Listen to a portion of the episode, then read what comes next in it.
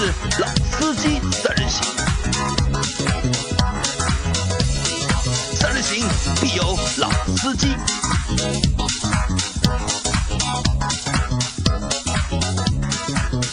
Hello，大家好，欢迎收听《老司机三人行》，我是杨磊。大家好，我周老师。啊，今天是我和周老师两个人给大家做节目。张波又没来啊，张波又没来。我现在已经琢磨出规律了，张波会就是每个星期会跳一个星期放我们鸽子不来，因为他上周是来的，但上上周是不来的。我回想了一下，之前那几周好像都是这个样子，一周隔一周的放，一周隔一周嘛。因为我们录节目其实是我们一般都会在每周的星期二和星期四两天选在这两天录节目，因为我们的节目更新呢是在老司机三人行是在周一、周三和周五去做更新。那就是上海话节目说不定期嘛，有时会放在星期二，有时候会放在星期三。有时候我们如果录两集的话，我们会在星期三放一集，到星期六会再放一集。那最基本的老司机三人行就是一三五。那所以我们录节目都是在星期二和星期四这两天。那这个星期张波有没有来？好吧，大家听到这期节目的小伙伴可以去群里面问张波要一个。放鸽子的红包，对吧？简称鸽子红包啊，鸽子红包去找他要一下。好，那我们这期节目会说什么呢？我会，我们这期节目我们会先去就是回顾一下近两周啊，我们做的节目就是大家给我们的一些评论，我可能在节目里面读一读，和大家分享一下，也和也和这些就是评论给我们的小伙伴，我们在节目里面和你们做一个互动。那最新的评论应该是上周的那期节目，就也不哦，不上周，应该是星期五的那期节目。星期五的啊，星期一的那期节目，我们是在星期五录的，在这周一放的。周老师对那期节目还有印象吗？我们周一放的那期节目，就上周五录的那一集。汽车频道的那一集啊，汽车频道对吧？没有印象了对吧？已经呃，确实印象不大，印象不大。好，那就我们录节目的人对这期节目其实印象已经不大了。那可想而知，这一集节目的就是整体的一个质量和就是可听度相对来说还是比较低的。因为那天我我记得周一的时候，就是我们节目是在下午更新的嘛，更新之后马上就有群里面的小伙伴就和我说了嘛，他说这期节目是什么情况，做的好像非常差，是不是你们之前没有准备？那我在这里我说一下，其实那就是我周老师还有张波，我们三个人做的节目，基本上我们都是准备的比较简单，就我们不会去刻意的去准备很多的内容，去整理很多资料啊，就相对来说都会比较简单，只是有一个相对明确的一个主题，那然后叫大家的，就是大家就是看一下，就是你说什么我说什么，然后根据这个就是主线去走，那那。这周一放的那期节目，正好是我们那个朋友嘛，就是极车频道的，他是主编嘛，在频道里面。那正好那天来我们公司玩呢，就被我抓了来我们节目，就是聊了一下，就是他们频道事情。其实我的本意呢，是想就是帮助极车频道。去做一下推广，让更多收听我们节目的小伙伴能够知道他们的节目，也能够去看一下他们的节目，因为他们的这个节目我觉得还不错的，特别是赛事类的内容还是比较丰富的。喜欢赛车小伙伴其实看这个节目的话，我觉得蛮 OK 的。但可能因为那天那位主编就是我们的向明同志准备不足，可能就是有一些就是发挥的。不是太好，那就是有一个小伙伴他是这样说到的，就是一个体制内的人讲话有点酸，肯走出困境。那其实在这里，我觉得怎么说呢？就是你说他是体制内，我觉得是个没问题的。但你说他真的是不想走出困境吗？那其实我觉得也不见得。其实向明私下跟我们交流的时候，他也做了很多的努力，对吧？希望去做一些改变。那确实啊，就是体制内嘛，要做一些改变还是蛮困难的。但是其实下面也做了很多这方面的努力吧，我觉得。那其实这期节目啊也反映了一个问题，就是现在做传统媒体啊，就电视的这种汽车的内容也好，或者说杂志也好，嗯，确实蛮难的这个生存环境，因为做出来的东西可能就是大家已经习惯了互联网上这种比较快的啊，比较视觉化，就是很容易就是接受了这些内容的情况下，那些内容可能看起来会比较枯燥。那反映到我们节目，就是我们在聊这一期内容的时候，也很枯燥。那其实周老师还记得，因为我们是应该是三年前吧，应该三年前就是和这个频道有过一些业务上的合作嘛，对吧？当时我们好像去代理了他们某一个节目。啊，对，南辕北辙嘛。然后为了就是拿那个代理的合同，对吧？这个合同好像是直到那个节目都放完了，我们那个代理的合同 还没有拿到。那可能这个也是就是一些就是国家单位啊，可能就是有的时候就是办事效率相对来说是比较低。因为当时啊，我们想去拿那个南辕北辙。南辕北辙什么是一个汽车类的综艺节目，对吧？它里面有明星，那可能那些明星不是特别大，但至少在上海，它的那个这怎么讲，就是这种知名度还是可以的。就包括他两个主持人南辕北辙嘛，南就是汪一南，对吧？汪一楠就上海体育频道的一个胖子，跟周老师差不多的一个胖子。然后北的话是北极虾，北极虾应该是国内那个做汽车赛事节目主持人比较资深的这样的一个人了，对吧？那么其实这个节目还是蛮有可看性的，它里面既有一些分享，对吧？汽车使用的一些干货的东西，同时也有明星可以带一些流量。那当时我们是希望是说把它这个东西，它是电视台放的嘛，那电视台因为频道比较靠后，一百多频道，那我们希望是把这个东西可以去把它在互联网上做一个好的传播，但是想法是很美好的嘛，但最终这个项目也流产了。那流产的原因，一个刚才杨磊讲的，那可能合同到节目都放完了，我们都没有拿到正式的代理合同，因为我们在互联网上做传播的话，其实我们是需要有这样的需要他们授权嘛？啊，对的，那这些东西都没有的话，那我们也很困难嘛。那另外一个的话，相对来说就是我们不管是卖广告啊，还是卖内容啊，受到的局限性都比较大。那这也是就是怎么讲，就是我们向明同志讲嘛，就是他在里面做这些东西的时候，可有的时候被就是怎么讲，束缚比较有些。禁锢吧，我觉得。那这也是比较难的一件事情。啊，那就是这是一个小伙伴的评论，还有一个小伙伴，我们一个新疆的小伙伴就是吉祥鸟，他和我们说呢，就这期节目他是快进着听的，就是没有把这期节目听完。下一条评论是这期节目他说他没有听完，然后还有一个小伙伴说他这期节目听着听着睡着了，那我估计是他是晚上听的我们这期节目，听着听着就睡着了。那还有一个小伙伴他说是嘉宾呢是有信息。但是呢，就是不善言辞，那可能和向明本身的就是风格可能会有点关系，就是一下子让他去来参加我们节目，可能有点不适应啊。就是还他还说到，就是他他认为呢，那期节目的选题其实蛮好的，那只是呢，就是嘉宾对自己的事业就没有了信心，就是 他觉得就是这位小伙伴觉得向明对他的工作可能会没有信心。那其实我觉得怎么说呢，他们还是蛮有信心的，还是蛮有蛮有想法，有各种各样的想法去去尝试嘛。只是就像周老师前面说的，就是受到这样或者那样的一些限制，可能就是拳脚展不开拳脚，就但没有像我们那么就是灵活，毕竟我们是个体户，对吧？无组织无纪律，对吧？啊，然后我再看啊，下面是啊，那这个评论就没有了啊。好，这里还有一条评论是这样说的，就是问我们那个要车贴的事情。那在这里我正好说一下车贴的那个事情。那车贴呢，就是我们的那个车贴已经开始发布了，已经我看了一下，已经有二三十位小伙伴已经拿到了我们的车贴。那这个车贴就领取的方式呃比较简单，就是你只要去关注我们的公众账号 auto b b b a u t o。B I B I B I，就关注我们的公众账号，在我们的公众账号里面呢，有一个就是要车贴的这个按钮，就是在那个自定义的菜单上面就有一个这个按钮的，你会看到，你去点一下，你会看到一张图片，它上面会告诉大家怎么去拿我们的车贴。啊，再简单点，淘宝直接搜索“老司机三人行”，只有一个搜索结果，就是我们的车贴。对你把这个贴买回来之后贴在车上，贴好之后呢，就是拍个照片发给我，那我会就是把车贴的钱就是以红包的形式再还给你，因为这个车贴是我们听众的或者是我们小伙伴的一个呃福利。福利，包括就是我在昨天下午，在星期一的下午，我也做了就是关于车贴车贴的那个视频，对吧？就大家可以就是不会贴的话，可以去看一下那个视频。如果没有视频的话，就是到群里面去找一下，或者是单独来找我问我要这个视频。嗯，那我再往下看啊，呃，极车频道那集的就是评论还蛮多的，但都是说不好听，然后听着要睡着了。那然后这一期是这一集是关于我们上海话节目的，就是我们之前我们还有个栏目是上海节目嘛，他是这样说的，就是上海话也有自己对应的文字，只是不常用。一百年前的《海上花列传》就是吴语方言小说。最近的《繁华》就是上海话小说，请主播坚持用上海话做节目，让全世界都听到阿拉上海人的腔调。那这个是对我们那个上海话节目的一个支持啊。就周老师，你知道这个这本小说吗？《海上海上花列传》我不知道，你不知道对吧？你看过这个电影吗啊？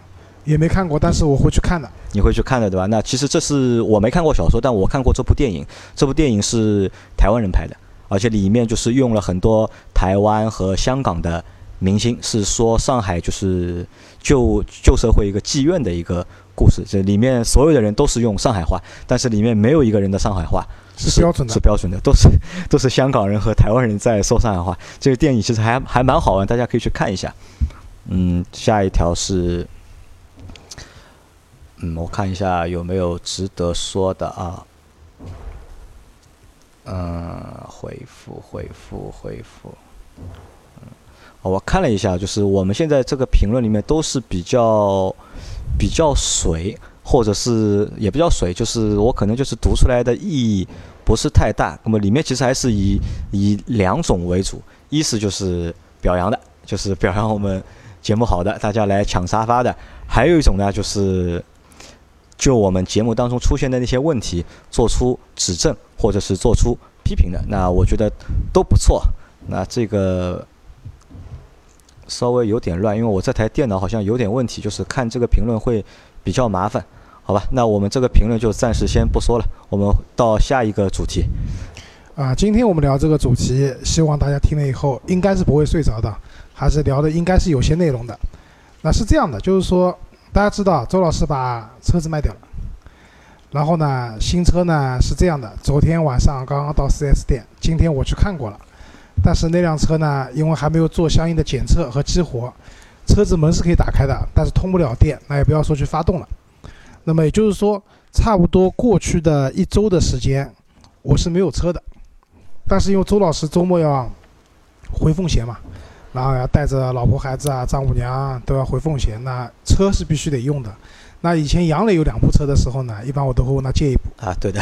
但是呢，现在杨磊只有一部车了，所以借不了了。那怎么办？那我想到了我注册了很久但一直不怎么用的租车网站。租车网站就去租了一辆车嘛。啊，对的，就是杨磊啊，你觉得租一辆车大概多少钱？租辆车，我觉得就是我能接受的，就是普通的车的话，在两百块钱左右一天吧。两百块钱，现在便宜。现在便宜啊。对，现在基本上我看了租车网站上面，我们讲 A 级车啊，就是紧凑型车，七八十块钱一天，算上服务费和保险，在一百块左右。一百块钱左右。对的，但是呢，有个前提，这个车不是上海牌照，一般都是呃上海周边的城市，比如说南京啊、苏州啊，用的都是就是。非沪牌的车子，因为沪牌的车子也有，那就贵了。基本上就是比亚迪、秦这样的上新能源牌照的车子，那些车的话，基本上三百多块一天。哦，那个我觉得三百多块一天有点贵啊，就你一个星期下来要将近两千多块钱了。所以我就选了一辆苏威苏威南京牌照。南京牌照。因为当时我想，我其实也不怎么上高架嘛，所以我选了一辆苏威。那么当时看了一下，就是这好多 A 级车，比如说通用的。嗯，克鲁兹，克鲁兹，对吧？然后大众朗逸，对吧？类似这样的车展蛮多的。然后我最后选了一辆德源朗，德源朗啊，一点六自动挡，盖中盖版本，盖中盖就是比你们能买到的乞丐版还要再低。啊，那下接下来的节目我们会聊一聊，就是周老师上周借的那辆德源朗，就这辆车是你借过来是多少钱一天是？平均下来的话，一天，因为我里面有异异门店的，就是我我借车的门店还车的门店不是一家店，所以有差不多五十块钱的一个异地的还车费，就服务费对吧？啊，对的。然后我借了九天，加上这个钱的话，一共付了一千块出头一点点，也就是在一百块出头一点点的一天。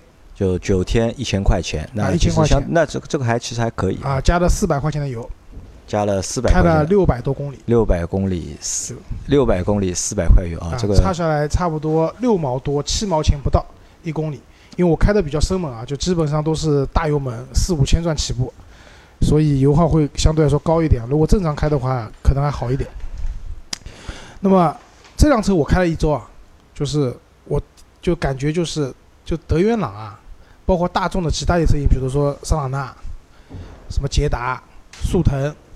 对吧？类似于这样的挂着大众标的这些紧凑型车，嗯，都卖得很好，我觉得是有道理的。有道理，对吧？啊，对。因为我们在之前的节目里面，我们我们有两个节目是和车销量有关的嘛，就一个是每个月的一个汽车的销量的一个盘点，还有呢，我们在今年多多多做了一个节目类型，就是去借了一些车去做一些车型的对比，但我们始终没有做过就是大众朗逸的车，因为朗逸是常年排在就是销量第一名的，但这个车我们一直没有去借过，我们本来是想就是朗就是朗逸 Plus 嘛，就是那个。大朗逸出来之后去试一下大朗逸的，但是到目前因为天比较热，我们也比较懒，到现在还没有去试。但是周老师先去试了朗逸，那首先就是来谈朗逸。朗逸呢，我们先讲，就是刚才我讲这个车卖的好是有道理的。那从几个方面讲，我们先讲好的地方。第一个，大众 logo，就很简单一件事情啊，因为周老师本来开的是辆奔驰嘛，那回家对吧？小区里面的人，就是尤其到我丈母娘他们那个小区啊，基本上。楼上楼下所有邻居都认识的，对吧？然后大家知道啊，停在这个车位上的车是谁谁谁家的。那我开辆这个大众的车回去呢，哎，就是邻居也没有觉得很奇怪，对吧？也没有人问，哎，你怎么奔驰不开了，怎么换辆这这个破车啊？怎么倒没有，对吧？那虽然这辆车啊，盖中盖的这版本，我看了一下，现在终端的销售价可能就七万多块钱一辆车，但但即使这么便宜的一个价格的车子，大家倒也没有觉得什么不妥。那我觉得这个。V W 这个标对吧，是确实是有加成的。那如果你想，如果我还是有两辆车的话，我把我把我的宝骏七三零借给你，对吧？开回去的话，那可能就是我觉得别人要要在你背后要议论一下了，要。啊，怎么换了辆面包车，对吧？因为对老年人来讲，对吧？就是那些邻居吃瓜群众来讲，就是不管你是什么面包车，你开辆夏朗也好啊，夏朗好一点，还大众的车，对吧？你要开一辆那种什么奥德赛之类的，在他们看来，统一统称叫面包车。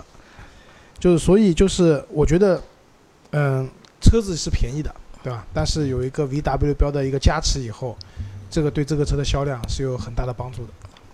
那这是一个。那第二个，因为刚才我讲了，我记得是一点六。六 AT 这套动力组合，嗯，怎么讲呢？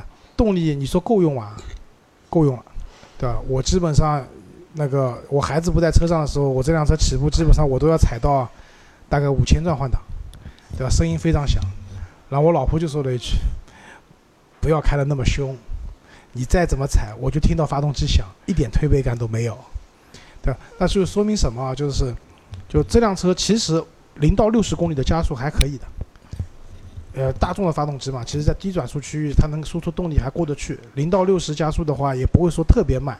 你你给别人的车都红灯起步、绿灯起步的时候，给别人一辆接辆超掉也不至于。那么，但是呢，也仅限于此。你想再快一点，你把油门踩得再深，踩到底，就是讲个笑话，就是我我都我跟别我跟朋友讲，我都快把脚踩到油箱里面去了，啊，那也没用。这个车动力确实不会特别好，但是呢。即使这样，我还得表扬一下，就大众用的这套六 AT 的变速箱，因为我之前的明锐就是六 AT 的变速箱，我对那套变速箱感情还蛮深的，就是升档降档反应还是非常灵敏的，而且根据你的脚头的轻重啊，它能够比较聪明吧？我觉得你想降档了，你想升档了，基本上你你通过你脚上的轻微的力量的变化都能做到。就举个例子来讲，就是我在高速上面，比如说已经开到八十或者九十、一百的这种时速。那这个时候我想再快一点的话，那我油门只要稍微踩重一点，立马就降到五档了，再重一点，降到四档，对吧？那一百的时候可能降到三档有点问题，但是如果八十公里时速的话，踩到底立马降到三档，这个时候变速箱的整体的反应啊还是蛮快的，但是变速箱反应再快，还是弥补不了这个一点六的发动机相对来说动力不足的问题，尤其是上了高速以后，一百公里以后，这个加速还是比较慢的。但是呢，就和开比如说通用的车子相比啊，它有个区别，就通用的车它的变速箱不够灵敏，不够聪明。你有的时候感觉啊，我都踩死了，对吧？你这变速箱怎么还不降档？比如说杨老师那辆宝骏七三零也是的，那个 AMG 的变速箱就不爱降档，对吧？你都踩的发动机转速都不够了，都已经开始抖动了，它也不愿意降档。至少大众这个六 AT 回来告诉你，我已经尽力了，对吧？我该降档我也降了，对吧？我真的尽力了，你再开不快我也没办法了。对，总体来说给你的感觉会稍微的好一点。那其实前面说到就是这辆车的一个动力总成就一点六加六 AT。那其实我觉得这个这套动力总成就是，其实这套动力总应该是两年前的一个配置，对吧？其实再好多年了，哪怕就是再过两年或者再过三年，我觉得这样的一套动力总成，对百分之七十的用户来说，我觉得都够了。因为前面周老师还在他在抱怨他的这个那个一点一点六和六 AT，他觉得就是不够给力，对吧？那想一想，我开的宝骏七三零，对吧？我是一点一点八加加五 AMT，五 AMT 对吧？这个感受其实还要糟糕。啊就说实话，就是这这两个动力总相比的话，就宝骏那那套，就我那辆车那套，其实还要糟糕。但是这辆车怎么说，我已经开了，从去年十月份拿到到今年，我已经开了快小一年了，对吧啊，一万多公里的，一万多公里也开下来了，对吧？没有这个是这样的，就是说，我是把这套动力总成放在优点里面讲的，是因为我这些年开过的车子啊，就是你想，比亚迪秦，对吧？快的，对吧？我之前的那个明锐的 1.8T，快的，然后现在的那个在之前那辆 C 两百也是快的，对吧也？相对来说比较快的。那对于我这样的，因为之前开的车都比较快的人来讲呢，这套动力总成感觉动力弱了一点。就是我为什么把它放优点里面讲的原因，就是如果基本上买这个车的人都是首次购车嘛，那第一次买车的人其实开这个车，尤其市区里面零到六十的这种加速的感受，其实还 OK 的，够用，没问题。对，所以我把它放在优点里面讲，而且最重要的是油耗真的好。刚才我讲了嘛，四百块钱开了六百公里，当然是加九十二号油啊。那你算下来六毛多，那因为我开的太生猛了嘛。如果是自己买辆车的话，不会像我这样开的。那基本上我认为四百块钱开到七百公里，甚至再多一点，七百五十公里是没问题的，也就是可以大概六毛钱以下一公里左右嘛，啊。嗯，对，那这个车的话，就油耗的经济性各方面表现会非常不错。过得去，真的是对的吧？而且就是开玩笑讲，比如说你如果有沪牌的话，买一辆这个车的话，开开专车，其实蛮划算的。就这个车成本低，然后它的油耗也低，相对来说保养各方面也都比较低。因为其实大众这套动力总成啊，不止两年了，好多年了。我之前买明锐一一年的时候，那时候明锐就已经用1.6的那个六 AT 的变速箱了。其实包包括在 Polo 身上也有，就以前 Polo 是1.4和1.6嘛，也有1.6。那这个1.6放在 Polo 身上的话，那相对来说可能动力感受各方面会好很多。好，再讲个这个车很大的优点啊，空间，空间对吧？嗯，空间真的很大。就因为我当时选车的时候，因为考虑到就是周末，那因为家里面就老人带着孩子要坐在后面的嘛，那我我想也不能，本来我想选辆个性点的车开两天，对吧？比如说天猫试驾的那个野马，那但是考虑到他们要用嘛，那实用性为主，那结果这辆车我拿回来以后啊，我当时打开后备箱一看啊，啊震惊了。蛮惊喜的，是吧？这个后备箱真的超级大，就是大到什么程度啊？这个后备箱比我的奔驰 C 两百大，比我接下来换的五三零的后备箱也要大。它整个这这个可能和它用的是后面用的是扭力梁的悬挂有关系啊，就是把空间省下来了，就悬挂的空间省下来了，都还给车内了。一个是后备箱的空间非常大，第二个第二排的座椅。就是可能它因为车子比较窄嘛，那横向的可能空间略有不足，但是腿部空间绝对没问题。加上它因为是前驱车，它下面那个地台的隆起只有一点点，就是这辆车后排坐三个成年人，还蛮舒服的。啊，因为我们上周好像就是这辆车五个人出去过一次，对吧？啊我们几个人坐在坐在后排呢，我感受了一下，就的确是这个后排是 OK 的，就是没有什么就是太大的问题，就哪怕就是你一米八十五坐在后面，这个腿其实还是有地方放，也不会觉得很挤很小。啊，对的。然后，但是呢，就是讲到这里就表扬了空间啊。但是这个车我觉得有一个东西蛮缺失的，是什么？它的后备箱打开方式两种，一种是在主驾驶的车门上有个按钮，按一下打开；还有一个就是用钥匙长按那个后备箱解锁键会打开。但是在后备箱整个后备箱区域是没有打开的按钮的，那就有点不习惯嘛。就我我我到后备箱去，比如说放东西或者什么东西的时候，那时候可能我的车子是发动着的，我只是临时去拿下东西。但走到后备箱一想，哦，不行，打不开，还要往然后又回去 然后又回去把那个车子按一下，然后把这个后备箱打开。那我觉得这个是可能在设计上面会有些缺失的。然后另外一个就是，可能价位放在那边啊，这个后备箱关闭啊有点困难，就这个材质，就是要很用力的把这后备箱往下按，砰一声才能关上。关得轻一点的话，这后备箱都关不上。那我觉得这可能是相对来说在一些细节方面考虑的不是很周到的。那综上三点啊，一个是品牌，一个是它的就是有着很好的经济性，也够用的一套动力总成，再加上非常大的空间，那可能比我们之前看的轩逸后排上面乘坐舒适度会略差一点，因为轩逸的后排更像沙发嘛，就是朗逸的后排的话，因为我这辆是盖中盖，也不是真皮的，然后都是织物的座椅，那坐在上面的话舒适度会略差，因为我老婆腰不太好。她是长时间坐的话，就是对车的舒适性其实蛮有要求的。她跟我说坐在后面其实不太舒服，虽然大是蛮大的。那这三点的话，基本上反映了就是朗逸作为一台入门级的家用紧凑型车的话，那其实还是确实大家选择它还有很多理由的，对吧？那朗逸的销量一个月差不多平均四万一个月的话，我觉得是真的是有道理的这件事情。啊，那前面说了优点啊，对吧？那缺点有没有？缺点啊，有啊。那缺点说一下吐槽了啊。那第一个的话是这样，就是说我们刚才的讲到了那个扭力梁，对吧？就因为之前我们一直讲扭力梁啊、板车悬挂啊、什么独立悬挂，其实呢，我们讲了很多它的原理，或者说它驾驶起来应有的感受。啊，其实因为我也好久没开过扭力梁车了。那这次接了这个车以后呢，我还真的蛮仔细的去感受了一下扭力梁和独立悬挂，因为之前我开都独立悬挂的车嘛，那有什么区别？那其实负责任的讲，没有太大区别，没有太大区别，对吧？你让我盲开的话，我估计我也开不出来。但是呢，有一点蛮明显的，就是从乘坐在后排的人的角度来讲，就我老婆跟我讲，她觉得这辆车很晃。就是我平我平时回家的话，有一段路，那段路是小路，因为我比较喜欢穿小路嘛，不堵车，也没有红绿灯。但那段路的缺点什么呢？就是坑坑洼洼比较多。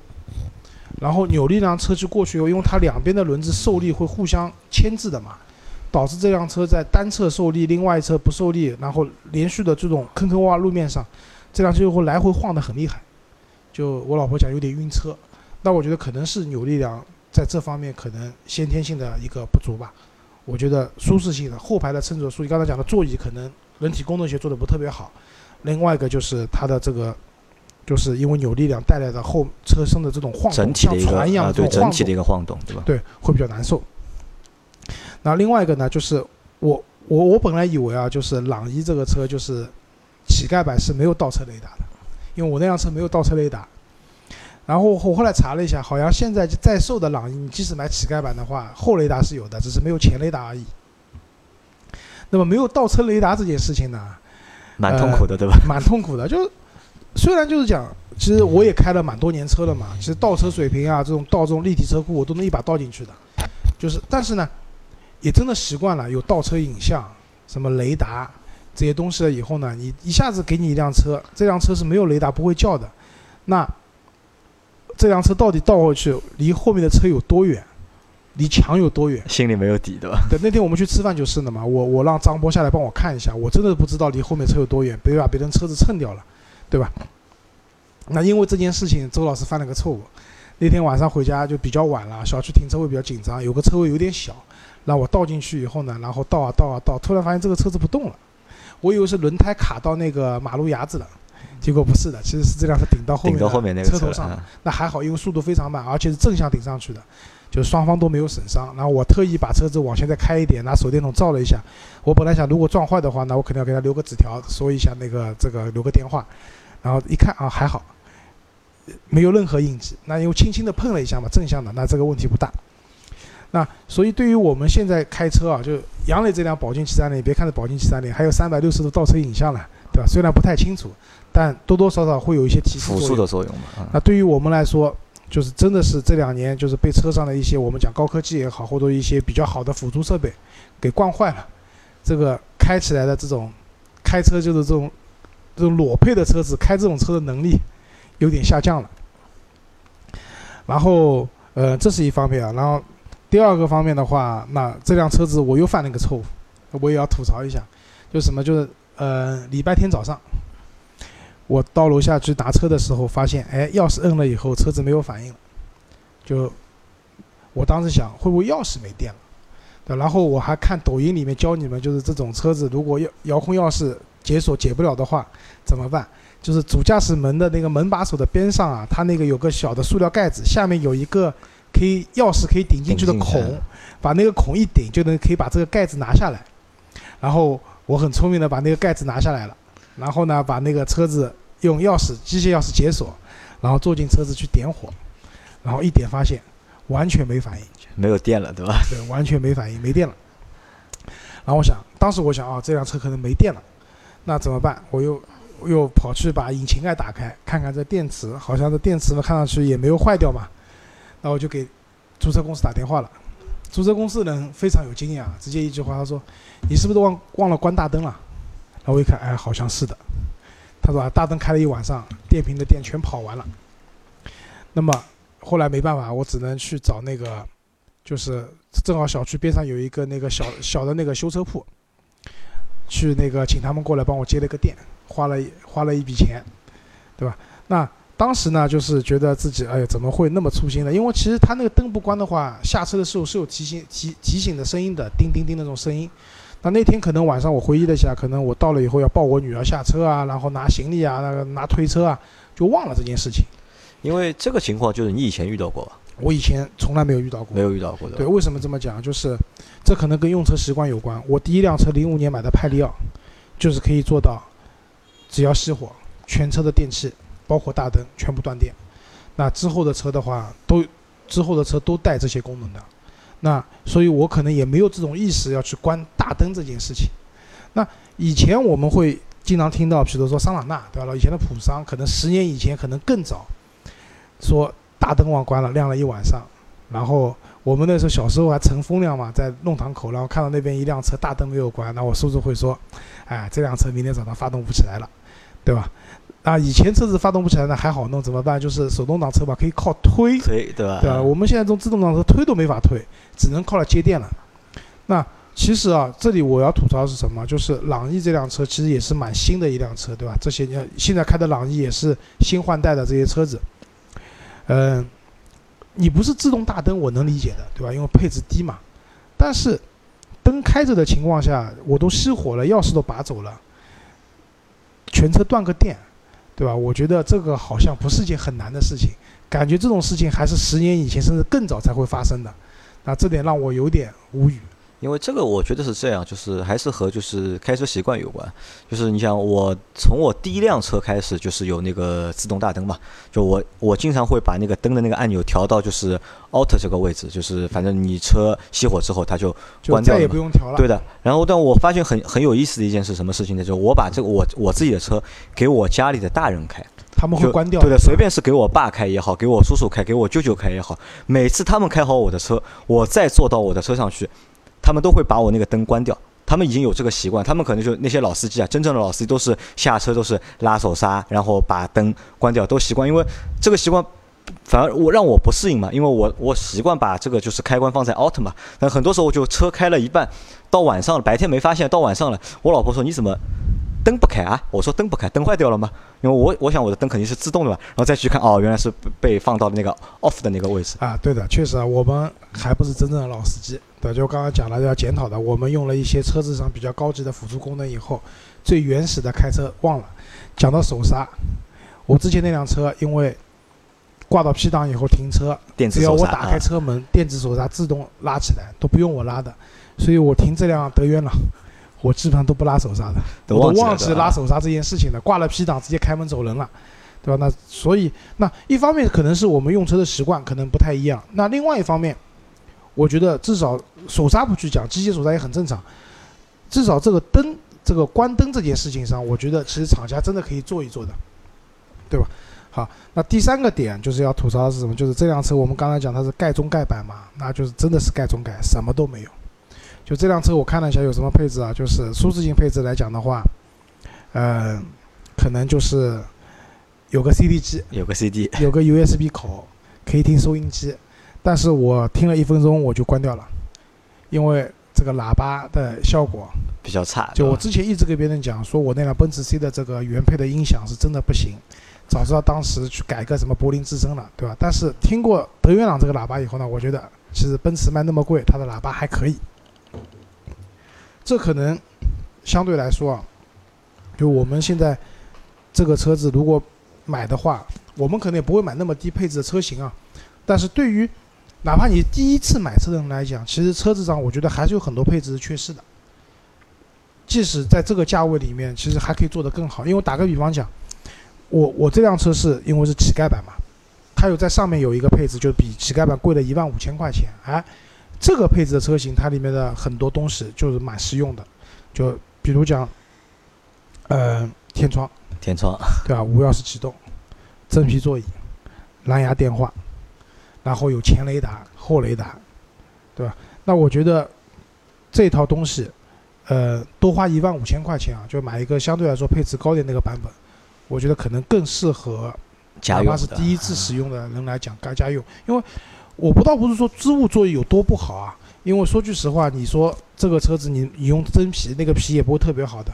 但是对于如果说家里面有小孩的情况下呢，真皮座椅相对来说好打理一些。小孩子不小心可能撒一些饮料啊，有些东西撒上去了以后，真皮比较轻，容易清理。织物的话，一撒上去以后。它又不是那种很高级的织物，因为我知道，比如说像那个，呃，福克斯 RS，它那个织物座椅，对吧？像那种可乐什么倒上去，对吧？它短时间不会渗下去的，会在上面的，你可以擦掉，就它会，它有防一定的防水性，但这个是没有的。所以这个座椅，如果你家里有小孩的话，你用的时间长了以后，会蛮恶心的。说句实话，就这个座椅上面可能这里撒点东西，那里弄些东西，就会比较脏嘛。那对于这个入门级车型来讲的话，这些配置的缺失。相对来说也是，怎么讲，实用性会打折扣。相对来说，贵一万五的那辆车子会好很多。那基本上就是我一个星期用下来啊，就是缺点优点，主要就这些。那其实我觉得主要的一个缺点还在于哪里？就缺点还在于就是这辆车的配置啊，相对来说比较低，对？而且就是我也和你私下讨论过嘛，我说其实正常情况下我们家用买的话，理论上就是这个级别的车，我们不会去买一个乞丐版。对吧？肯定不会买最便宜那个版本，对？至少要买就是在上面你说那个贵一万五千块钱的啊，对，那个版本。因为也不一定啊，因为今天不群里面有朋友在问，可能七八万落地，对吧？买辆什么车？其实这个车乞丐版的话，可能八万块钱左右能落地了，但是再高一点的话，可能就要到十万块钱左右才能落地了，还是有些差距的。对于预算相对有限的朋友来讲。呃，买一辆这个车乞丐版，我觉得也是有可能的，也是有可能的。那我建议大家不要买乞丐版，啊，对，多花个一万块钱。就德悦朗的话，这个乞丐版确实，因为有些车型啊，它入门的车型其实基本的标准的配置还 OK 过得去的。就接下来我们要做的节目，我们会讲奥迪的 QL，对，奥迪 QL 的那个入门版，当然它也很贵啊，要将近四十万了。那它基本上该有的都有了，对吧？可能一些高逼格的东西会缺失一点，但对于这个价位来讲的话，相对来说。如果，嗯，你不是特别看重品牌的话，那这个价位你买自主品牌的话，相对来说会给你的配置啊、实用性方面会好很多。但是如果你要买大众的话呢，可能最低配的确实没法买。那这个其实哎也是目前啊，就是自主品牌和合资品牌比较大的一个差别。我们可以看到，就是合资品牌，我们买一款入门级级别的车，它的配置肯定是要高于合资品牌。但是呢，但是呢，就是。在这，即使在这个情况下面，就是很多用户还是愿意去选择合资品牌啊。对，因为可能这个品牌的这个溢价，特别是我知道，而且是特别是在这个这个段位，你看就是八万块钱左右买一辆就是入门级别的车，在这个段位就是大家选择的时候，就是可能用户对品牌的这个就是权重会更高一些啊。对的。然后另外一个呢，就是相对来说，因为这些车卖的多嘛。就是你可能买来以后开个几年，你可能会卖掉啊。那这些车的相对来说残值率会会高一点，都会比较好。因为你想，这个车如果新车买了就七八万的话，你开个三年卖掉，怎么地也能卖个四五万吧？我觉得四五万啊，对五万我觉得没什么太大问题。对，其实就这期节目做完，那可能接下来我会找机会，我再去找一辆卡罗拉对比一下，对吧？对，就是我我也想相对来说长时间的去试一下，开一下，因为。卡罗拉我其实比较感兴趣的是它的双擎，就是它的那个混动，就油耗比较低嘛。当然这个车会比较贵一点，但是十五万落地也基本上够了。那有机会的话，就是周老师会去找一辆这个车，然后会开一段时间，到时候再跟大家分享一些用车的一方面体验。好吧，那我们这期节目就到这里，感谢大家的收听，谢谢大家，再见，拜拜。